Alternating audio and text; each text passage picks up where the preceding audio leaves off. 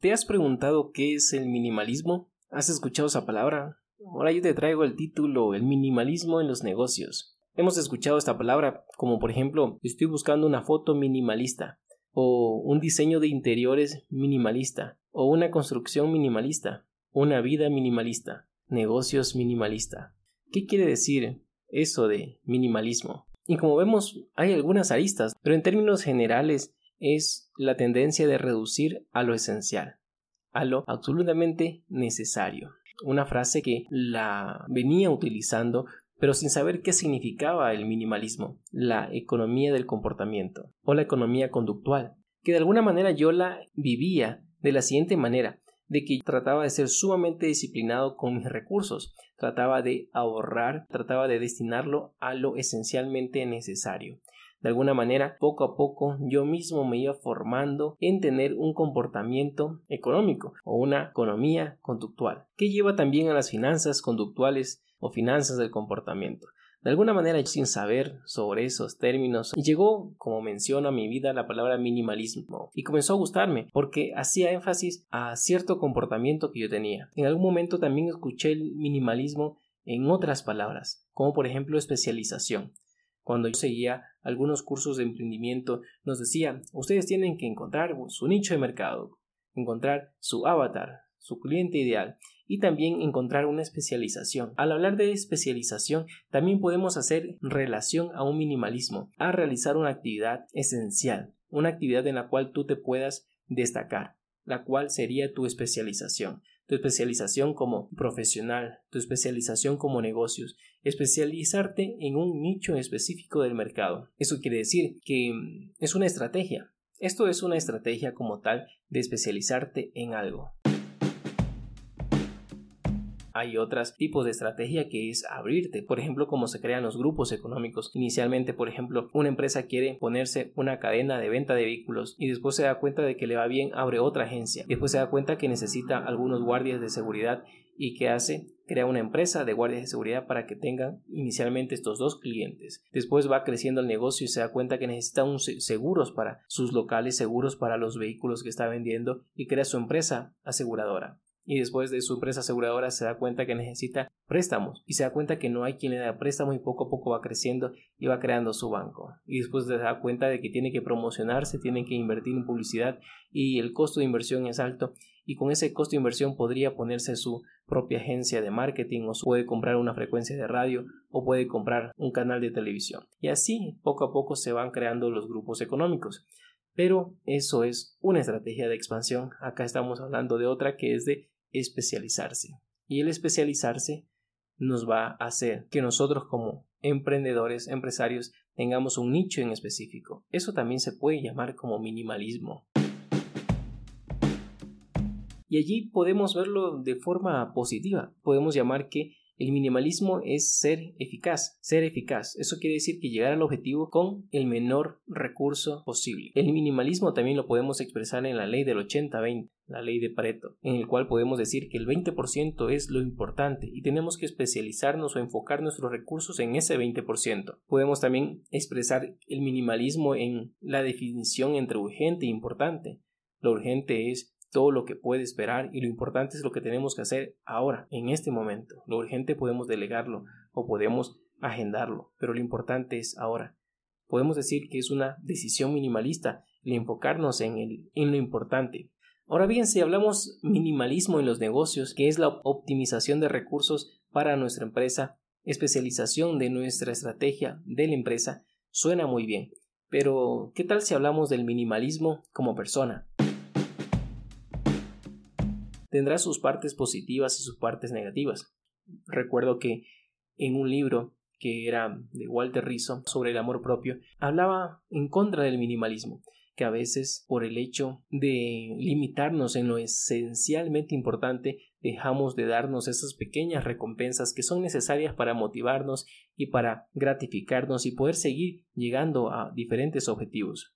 Estaba un poco en contra del minimalismo extremo, que decía que, bueno, si se considera minimalista, vaya a vivir debajo de un puente para que no gaste absolutamente nada. Ese es el extremo negativo del minimalismo, pero el extremo positivo es que estamos reduciendo muchos aspectos de nuestra vida, Por ejemplo, si usted se pone a pensar aplicando la ley del 80-20 en su guardarropa, en toda su ropa. ¿sí? Normalmente aplica la ley. Del 100% de su vestimenta, usted solamente aplica el 20%. Ese 20% es ser minimalista. El minimalista se pone a pensar que ese 20% es lo único que necesita y lo, el otro 80% está de más y se enfoca en esas prendas que en realidad a usted le gusta vestir, que en realidad a usted le gusta mostrar. De igual manera, en su espacio, en su casa, aplica la misma regla. De toda su casa, la mayor cantidad de uso de espacio de su vivienda representa el 20%. Y ese 20% es lo que usted normalmente usa. Quizás puede ser la cocina, quizás su dormitorio, quizás su sala, pero hay un 20% de toda su casa que es de mayor uso. El minimalista va a pensar, de nada me sirve tener tanto espacio si no lo uso y comienza a pensar en el recurso económico que invirtió en esa propiedad que no está siendo disfrutada, que no está siendo usada, y también se va a pensar en el tiempo que invirtió para poder tener ese recurso. Así que normalmente una persona minimalista va a pensar siempre en ese 20%, en que si yo me demoro haciendo muchas tareas en el día, tratar de ver cuáles son esas tareas que no son importantes y invertir tu tiempo en las tareas que sí son importantes. El minimalista, así como pusimos el ejemplo de la ropa, es en todas las cosas, en todos los objetos, trata de deshacerse de todo lo que no es usable, lo que normalmente no usa, reducir todo a lo absolutamente esencial. En Netflix hay un documental sobre el minimalismo. Es algo interesante en el cual hay unas personas que estaban viajando y viendo con lo absolutamente necesario. Decían, todo lo que tenemos lo cargamos encima. Y siempre cuando llenamos una mochila con la cual vamos a viajar, esa mochila tiene que tener lo más importante, lo absolutamente esencial.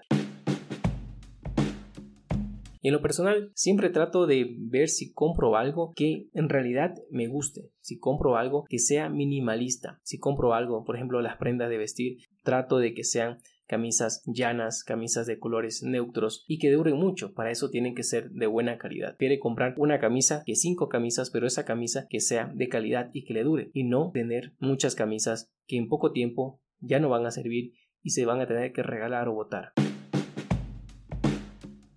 En términos de finanzas personales habíamos conversado de que el primer punto clave que tenemos que aprender es a vivir por debajo de nuestras posibilidades. Si nosotros podemos darnos una vida de mil dólares mensuales, hay que vivir con menos de esos mil dólares, con 800, con 600, para que nos sobre algo y poder comenzar a generar riqueza. Ese es el punto base. Y para eso también decir el minimalismo para poder pensar en lo esencial, en lo necesario. Cuando ves en una casa, una casa vacía, puede ser una casa minimalista, una casa con cuadros llanos. Si te tomas una foto, una foto de un paisaje con algo en el centro, es también una foto minimalista, ya que trata de mostrar algo, un enfoque, un enfoque esencial. Un punto importante del minimalismo o de las personas que son minimalistas o de las personas que tienen negocios que tratan de ser minimalistas es que buscan algo, que es la libertad la libertad de esa persona minimalista. Como mencionaba en este, en este documental de Netflix, esas personas buscaban la libertad de que en su mochila poder tener absolutamente lo esencial y no cargar con nada más. Eso quiere decir, por ejemplo, cuando uno compra una propiedad, un terreno, una casa, comienzan a haber varias otras obligaciones, que los predios, que los impuestos, que las tasas, que el alumbrado, si tienes un carro, un vehículo, que la matrícula, que la licencia, que las multas, que el parqueadero, que las tasas, que las contribuciones un montón. Mientras más tengas, más obligaciones vas a tener.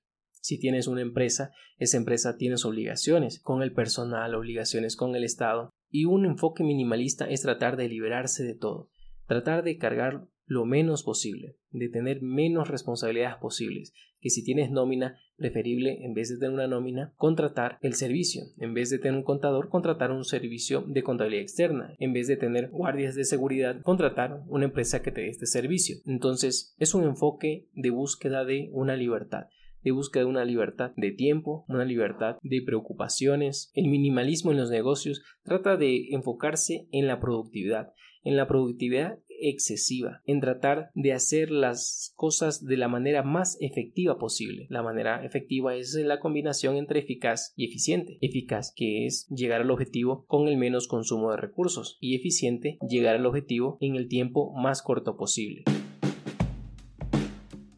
El minimalismo en nuestro comportamiento, en nuestra atención, decíamos que es reducir a lo esencial, pero también lo podemos llamar de otra manera que es enfocarnos en lo verdaderamente importante. Y aquí vamos a otras teorías o a otros libros que se enfocan a lo importante, a lo verdaderamente importante enfocarte en algo en específico. Habíamos hablado de especializarte, enfocarte en una tarea en el día en específico y dejar a un lado todas las distracciones que no te dejan enfocar las distracciones electrónicas, lo que viene en el teléfono, mensajes, notificaciones, distracciones que están a tu alrededor, empleados, familiares que vienen y quieren comentarte algo, algo que quizás no es importante pero te distraen y te alejan de tu enfoque. Y lo más complicado, distracciones dentro de tu cabeza. Hay mucho ruido, hay mucha bulla y a veces no te permite enfocar en tu tarea, en tu objetivo, en lo realmente importante. Y si hablamos de lo verdaderamente importante, de lo esencial, también podríamos hablar de que tenemos que enfocarnos solo en las situaciones que están bajo nuestro control. ¿Por qué enfadarnos? ¿Por qué invertir tiempo, energía, recursos si está lloviendo? ¿Qué podemos hacer nosotros para que deje de llover? Nada, ¿sí? Eso se llama un poco ser estoico de enfocarnos solo en las cosas que están bajo nuestro control y no preocuparnos por ciertas cosas en las cuales no podemos nosotros influir en un cambio. Una persona estoica acepta las cosas tal como son y tratan de convertir las negativas en positivas, que aboga en dominar el impulso, ¿sí? el impulso de, de trabajar la razón y centrarse en el presente para lograr una vida más plena. Si te dieran a escoger entre dos opciones, dos trabajos, ¿Cuál trabajo es mejor para ti? ¿Ganar mil dólares por cuatro horas de trabajo o ganar dos mil dólares por doce horas de trabajo? ¿Cuál escoges? Tú dirías, pues, yo quiero ganar más, quiero ganar dos mil, pero te vas a tener que desgastar y trabajar mucho más para poder obtener ese recurso. Tener un pensamiento minimalista es preferir lo esencial en tu tiempo libre, en tu libertad, en poder enfocar ese tiempo en lo que importa, tu familia, tus actividades, tus hobbies, lo que te gusta. Y bueno, te voy a contar un último storytelling, algo personal. De varias formas ha venido el minimalismo a mi vida, en algunos aspectos, de la economía del comportamiento, de comprar lo esencial, de enfocarme en lo esencial, de preocuparme de mis objetivos específicos, de especializarme en las áreas que me gustan, como por ejemplo, yo soy contador y me especializo en normas internacionales de contabilidad. Ahora bien, con el tema de las cosas grandes, con las cosas bultosas, pesadas, yo desde pequeño me he movido bastante, porque mis papás tenían restaurantes y pues abrían, cerraban, les iba bien, no les iba bien, se movían bastante. Yo estuve en seis escuelas diferentes, en lugares diferentes, y desde allí pues tuve como que esa inclinación a poderme mover fácilmente.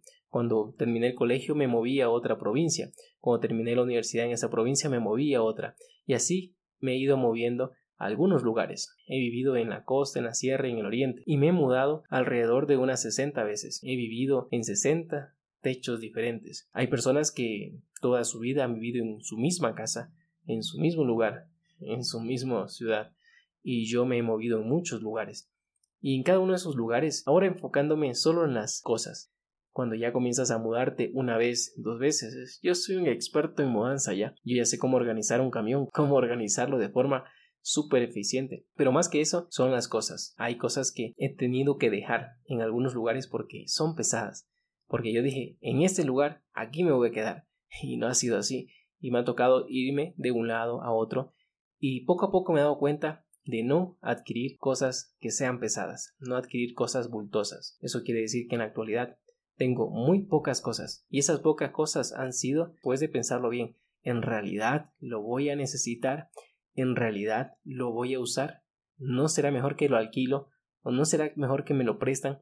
Entonces siempre trato de tener encima mío lo necesario, quizás hasta que llegue el momento en el cual diga sí, aquí en este lugar me voy a radicar. En este lugar físico, en estos metros cuadrados, aquí me voy a quedar de largo. Aún no llega ese momento, lo estoy planificando, pero hasta que llegue ese momento puedo decir, ¿sabe qué?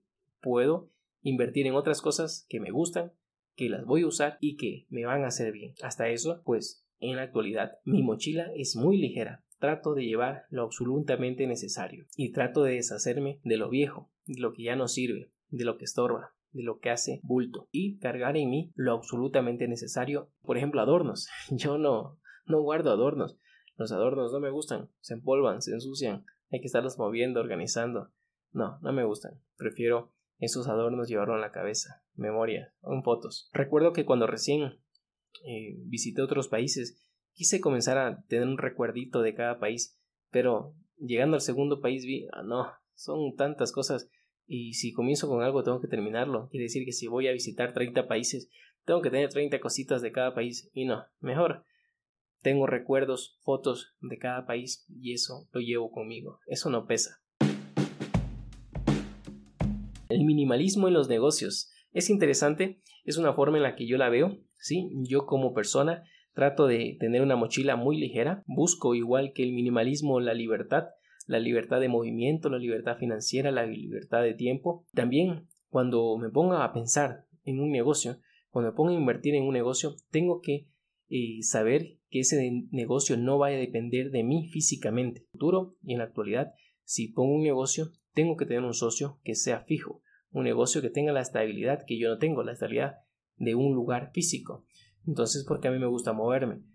Ahora he invertido en un negocio, sí, comercial de venta de motocicletas, pero tengo otros socios que son muy buenos en el área y ellos están más radicados que yo. Y eso me permite de que yo aporto mi parte mi especialización en ese negocio, pero puedo realizarla en cualquier otra parte física y tengo esa libertad que yo busco y anhelo. Así que antes de poner un negocio, bien sea, tiene que ser un negocio digital para yo manejarlo o tiene que ser un negocio físico, pero con un socio que pueda hacer presencia y hacer el front en el negocio. Ok, muy bien, espero que te haya gustado este capítulo, hasta aquí llegamos y recuerda suscríbete a este podcast. Si estás en el canal de YouTube, suscríbete. Si estás en Spotify, déjame tu calificación. Ahí tienes para dejar cinco estrellitas, tu comentario.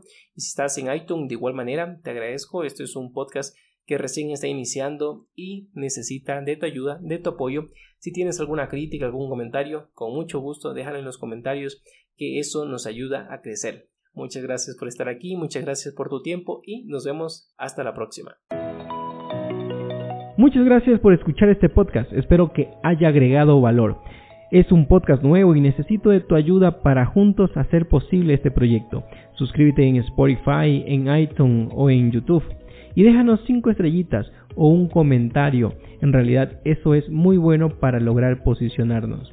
Y recuerda que en nuestra página web victoriecuador.net podrás registrarte a una serie de mails que te ayudarán a ver la contabilidad de una manera diferente más que números es tu dinero. Gerencia con éxito tu contabilidad y obtengamos una contabilidad sin filtros. Obtengamos números que venden.